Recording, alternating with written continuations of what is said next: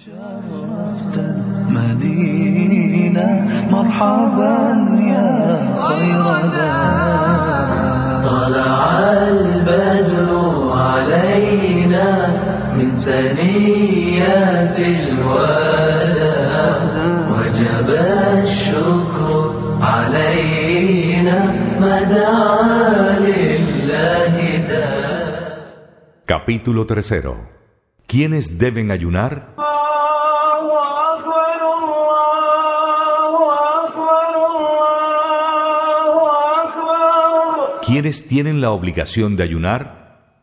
El ayuno es obligatorio para todo musulmán, adulto, mentalmente sano, residente, que pueda ayunar y que no tenga nada que le impida hacerlo, como la menstruación o la hemorragia posparto. Se considera que una persona ha alcanzado la edad adulta cuando sucede alguna de estas tres cosas. Primero, la emisión de semen en el caso del hombre. Segundo, el comienzo de la menstruación, la menarca, en el caso de la mujer. Tercero, el crecimiento del vello público en torno a las partes íntimas. Cuarto, al cumplir los 15 años de edad. Los niños deben ser instruidos en el ayuno a la edad de 7 años, si pueden hacerlo. Y algunos sabios sostienen que, como en el caso de la oración, los niños pueden ser reprendidos si no ayunan a la edad de 10 años. Los niños serán recompensados por ayunar y sus padres serán recompensados por criar correctamente a sus hijos y guiarlos a hacer buenas acciones. Algunas personas creen que no es importante enseñar a sus hijos en el ayuno. De hecho, un niño puede entusiasmarse con el ayuno y estar en condiciones de hacerlo, pero su padre o su madre puede pedirle que no ayune, ya que siente pena por él. Lo que no advierten es que la verdadera pena y compasión consiste en ayudarlo a acostumbrarse al ayuno y demás obras virtuosas. Dice Allah Azza wa en el Sagrado Corán. Ya ayyuha al-Ladina amenu, قو انفسكم wa ahlikum نارا, wa al-Hijara, عليها melé eketun gilaadun shidad, Layasun Allahama ma amarahum, wa ma Oh creyentes, protegeos a vosotros mismos y a vuestras familias del fuego, cuyo combustible serán los hombres y las piedras, y en el que habrá ángeles violentos y severos, que no desobedecen a Allah en lo que les ordena, sino que ejecutan cabalmente sus órdenes. Debe prestarse mucha atención a las niñas que acaban de alcanzar la madurez, pues pueden estar ayunando durante su menstruación por vergüenza, sin recuperar luego sus ayunos. Si un no musulmán se convierte al Islam, si un niño llega a la pubertad, deben comenzar a ayunar, pero no tienen que recuperar los días de ayuno que perdieron de ese ramadán, pues en ese momento específico aún no estaban obligados a ayunar. Si alguien no sabe que es obligatorio ayunar ramadán o que es ilícito comer o mantener relaciones sexuales durante el día en este mes, su excusa es aceptable, según la mayoría de los sabios. Ese puede ser el caso de alguien que acaba de convertirse al Islam, un musulmán que vive en tierras no musulmanas, o del musulmán que creció entre no musulmanes. En cuanto a los que fueron criados entre musulmanes y tuvieron la oportunidad de averiguar e informarse al respecto, no hay excusa que sea válida para ellos. ¿Cuándo se debe formar la intención de ayunar? La intención, anía, es una condición requerida para el ayuno obligatorio de Ramadán, dado que el profeta Muhammad sallallahu alayhi dijo: No es válido el ayuno de la persona que no tuvo la intención de ayunar desde la noche anterior. Dijo el Sheikh Ibn Taymiyyah: La intención debe formarse en cualquier momento durante la noche, aun si fuera solo un momento antes del Fajr la intención significa tener la resolución en el corazón de hacer algo. Decirlo en voz alta es una innovación. Y toda persona que sepa que mañana es un día de Ramadán y quiere ayunar, habrá formado la intención. Si una persona tiene la intención de romper su ayuno durante el día, pero no lo hace, entonces su ayuno se ve afectado negativamente, según la opinión más correcta. Es como la persona que quiere hablar durante la oración, pero no lo hace. Algunos de los sabios sostienen que su ayuno se anula desde el momento en que deja de tener la intención de ayunar, por lo que sugieren que ese ayuno se recupere más adelante por precaución. La persona que ayuna Ramadán no necesita repetir la intención todas las noches de Ramadán. Basta con tener la intención al comienzo del mes. Pero si la intención se interrumpe por romper el ayuno debido a un viaje o una enfermedad, por ejemplo, entonces tendrá que renovar interiormente su intención de ayunar cuando la razón para romper el ayuno ya no se encuentre presente.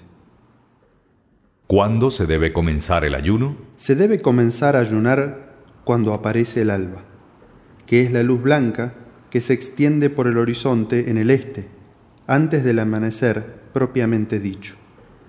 En la actualidad puede utilizarse un impreso donde figuren los horarios de la oración o un programa de la computadora que automáticamente actualiza los horarios por Internet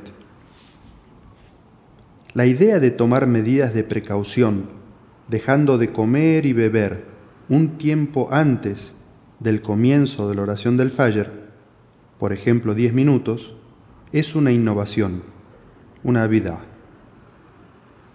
En algunos horarios impresos puede verse un título que dice Imsak, que significa el momento límite para dejar de comer y beber, y otro horario luego para el comienzo de la oración del Fajr.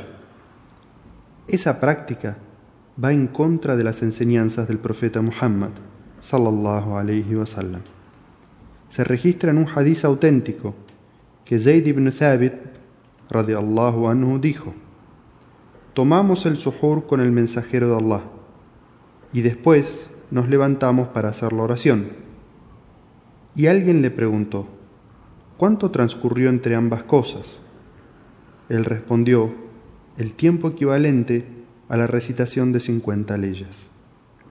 De este hadiz podemos comprender que el profeta, sallallahu alayhi sallam, comía el suhur y cuando terminaba se dirigía inmediatamente a hacer la oración, sin dejar ningún momento para la precaución.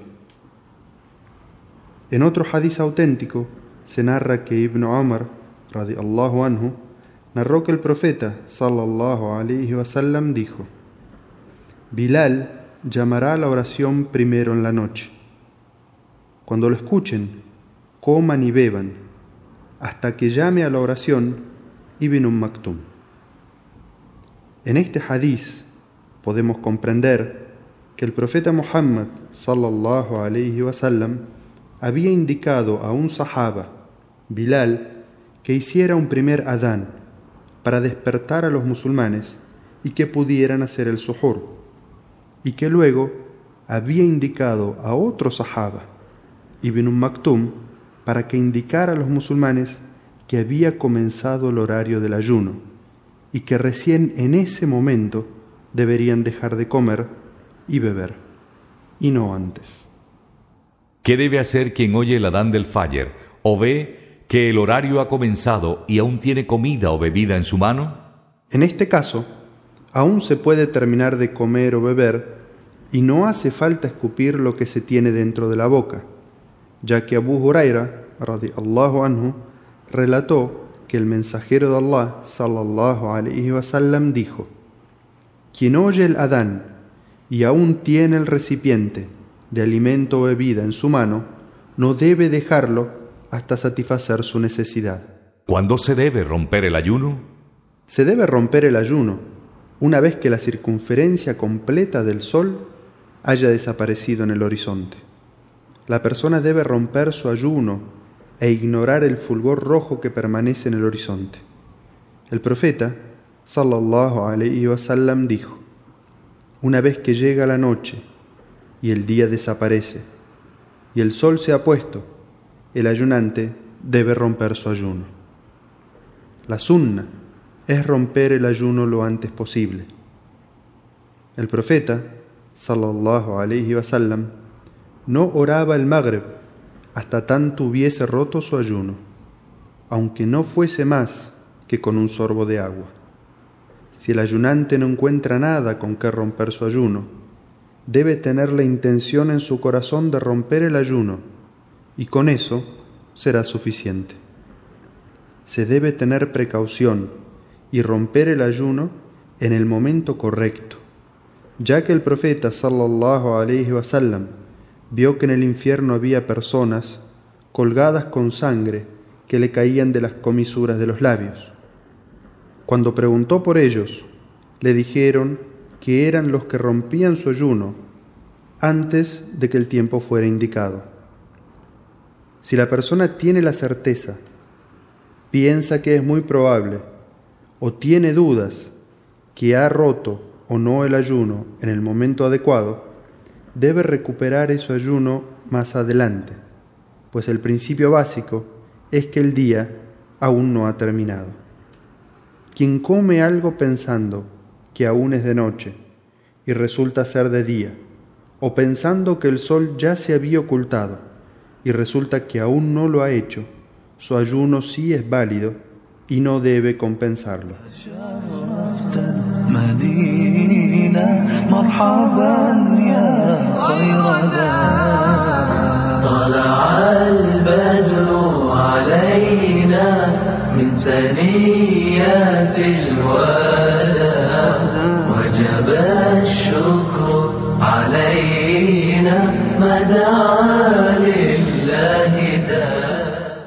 Capítulo cuarto ¿Quiénes están eximidos de ayunar?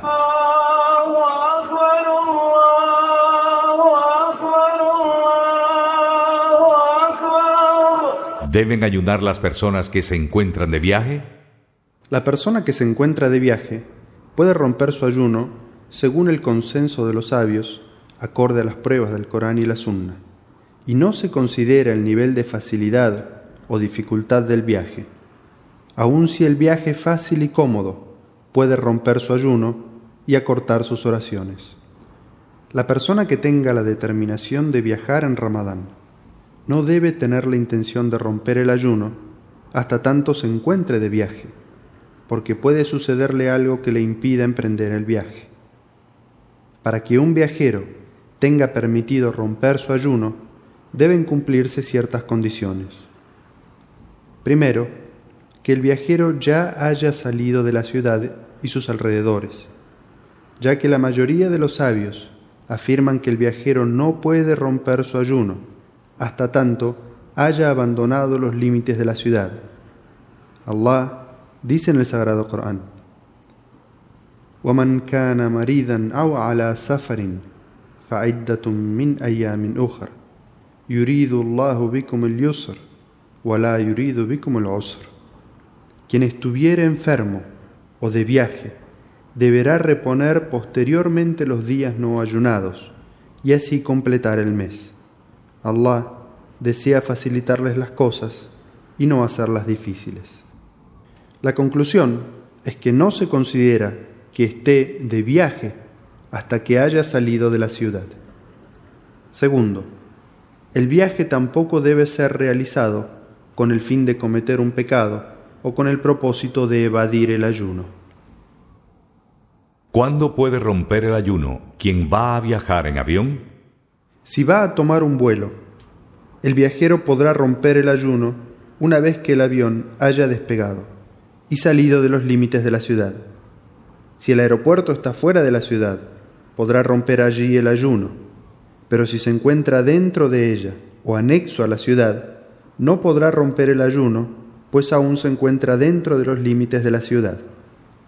Si el sol se oculta y la persona rompe su ayuno en tierra, y luego el avión despega y puede ver nuevamente el sol, no tiene que dejar de comer, pues ya había completado su día de ayuno, y no hay manera de repetir un acto de adoración que ya se había completado.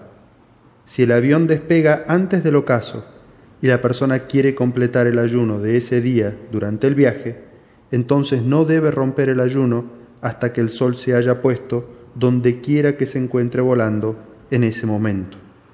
Si el ayunante sube a un avión y éste despega poco antes del ocaso, no debe romper su ayuno hasta que desde el cielo vea que el sol se ha ocultado completamente. ¿Cuánto tiempo puede no ayunar un viajero? Toda persona que viaje a un destino y tenga la intención de quedarse allí más de cuatro días debe ayunar según la mayoría de los sabios.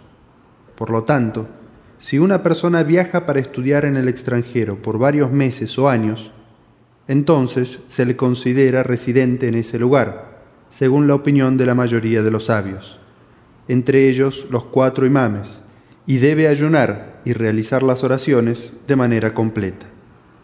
Si un viajero llega a su destino durante el día, hay una diferencia importante de opinión entre los sabios respecto a si debe abstenerse de comer y beber o no.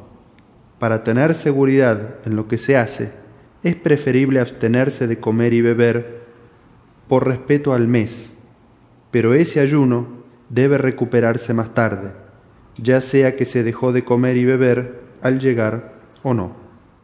¿Qué sucede con los que trabajan viajando, como los pilotos?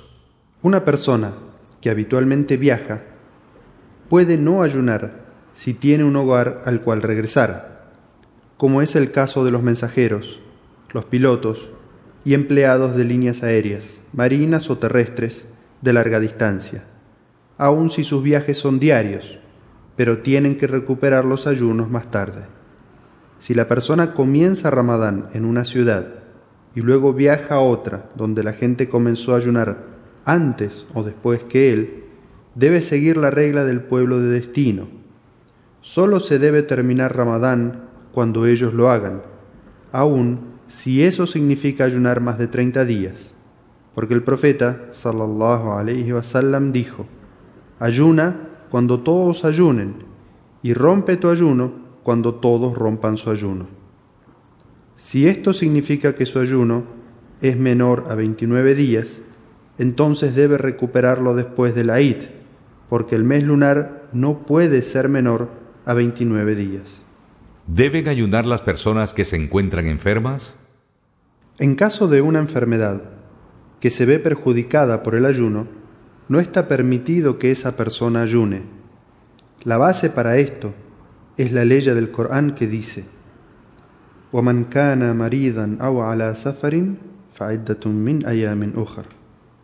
Y quien estuviera enfermo de viaje deberá reponer posteriormente los días no ayunados y así completar el mes.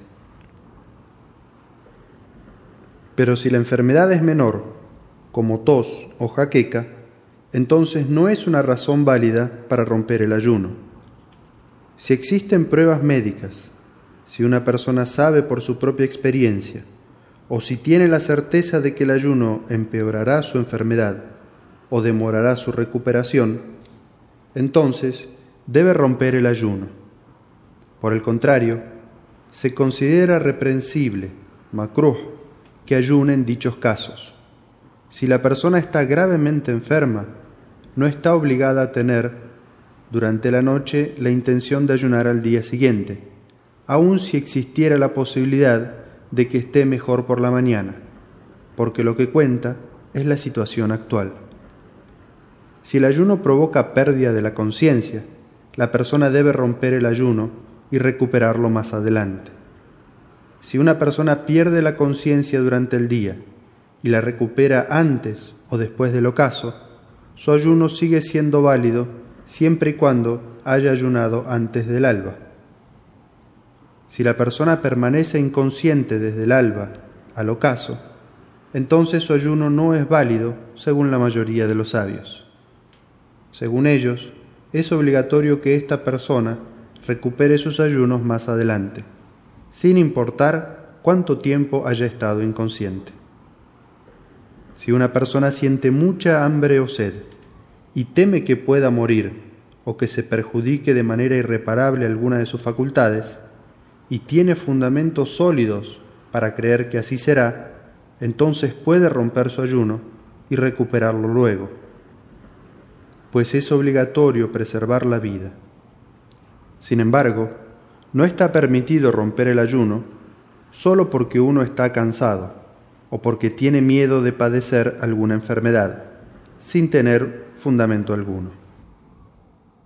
¿Cómo se compensan los ayunos abandonados por enfermedad, ya sean temporal o permanentemente? Una persona enferma debe esperar a sanar y luego recuperar los ayunos perdidos. No basta solo con dar de comer a los pobres. La persona que sufre de una enfermedad crónica y no tiene esperanzas de recuperación y los ancianos que no pueden ayunar deben dar de comer a una persona pobre, ayunante, con el equivalente de medio sa de alimento básico de su país por cada día de ayuno perdido. Puede hacerlo todo de una sola vez al final del mes, o dar de comer a una persona pobre ayunante todos los días. Esto debe hacerse dando la comida propiamente dicho según el texto coránico. No puede reemplazarse dando dinero. Sin embargo, puede darse el dinero a una persona confiable u organización de caridad para que compre la comida y la distribuya entre los pobres en su nombre. Si una persona enferma no ayuna en Ramadán, mientras espera recuperarse y ayunar los días perdidos más adelante, y luego descubre que su enfermedad es crónica, Debe entonces dar de comer a una persona pobre ayunante por cada día que no ayunó. Si una persona está esperando recuperarse de su enfermedad y ansía ponerse bien, pero luego muere, no existe deuda alguna sobre él en sus herederos. Si la enfermedad de una persona es considerada crónica y no ayuna, pero da de comer a los pobres, y luego los avances de la medicina determinan que puede curarse de esa enfermedad, no tiene que recuperar los ayunos perdidos, porque hizo lo que tenía que hacer en el momento indicado. Si una persona enferma se recupera y puede realizar los ayunos perdidos, pero no lo hace antes de morir, entonces debe tomarse dinero de sus bienes y dar de comer a una persona pobre ayunante por cada día que el enfermo haya perdido. Si alguno de sus parientes quiere ayunar en su nombre, puede hacerlo, pues fue registrado en Bukhari Muslim que el mensajero de Allah, sallallahu alayhi sallam, dijo: Quien muera debiendo algunos ayunos, que su heredero ayune en su nombre. Tienen que ayunar las personas que realizan trabajos pesados o los estudiantes en vísperas de exámenes? Las personas que trabajan en ambientes de mucha demanda física no tienen permitido romper el ayuno y deben tener la intención por la noche de ayunar al día siguiente. Si no pueden dejar de trabajar y temen que se les pueda pasar algo malo durante el día o enfrentar alguna calamidad que les obligue a romper el ayuno, entonces deben comer solo lo necesario para afrontar la situación. Luego deben abstenerse de comer hasta el ocaso, pero tendrán que recuperar más adelante su ayuno los trabajadores con mucha exigencia física, como son aquellos que trabajan con hornos metalúrgicos, deben intentar cambiar su horario de trabajo para poder trabajar en la noche o tomarse sus vacaciones en Ramadán. Deben intentar hacerlo aun si la licencia fuese sin goce de haberes. Pero si no es posible, entonces deben buscar otro trabajo, o de lo contrario, no abandonar la esperanza en Allah y la súplica para una solución, ya que Allah dice en el Sagrado Corán,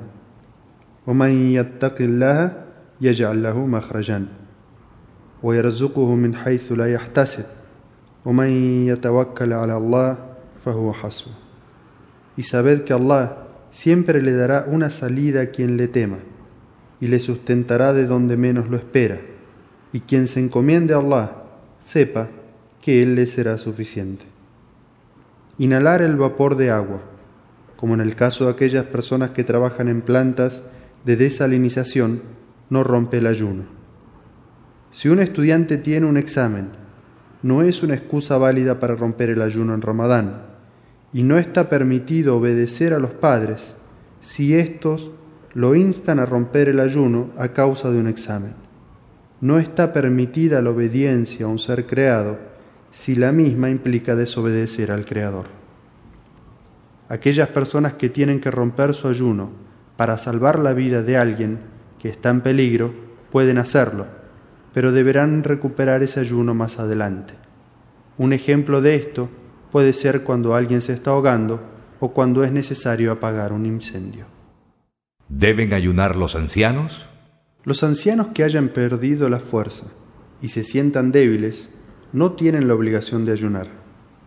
Se registra que Ibn Abbas, anhu, dijo su interpretación respecto a la ley coránica.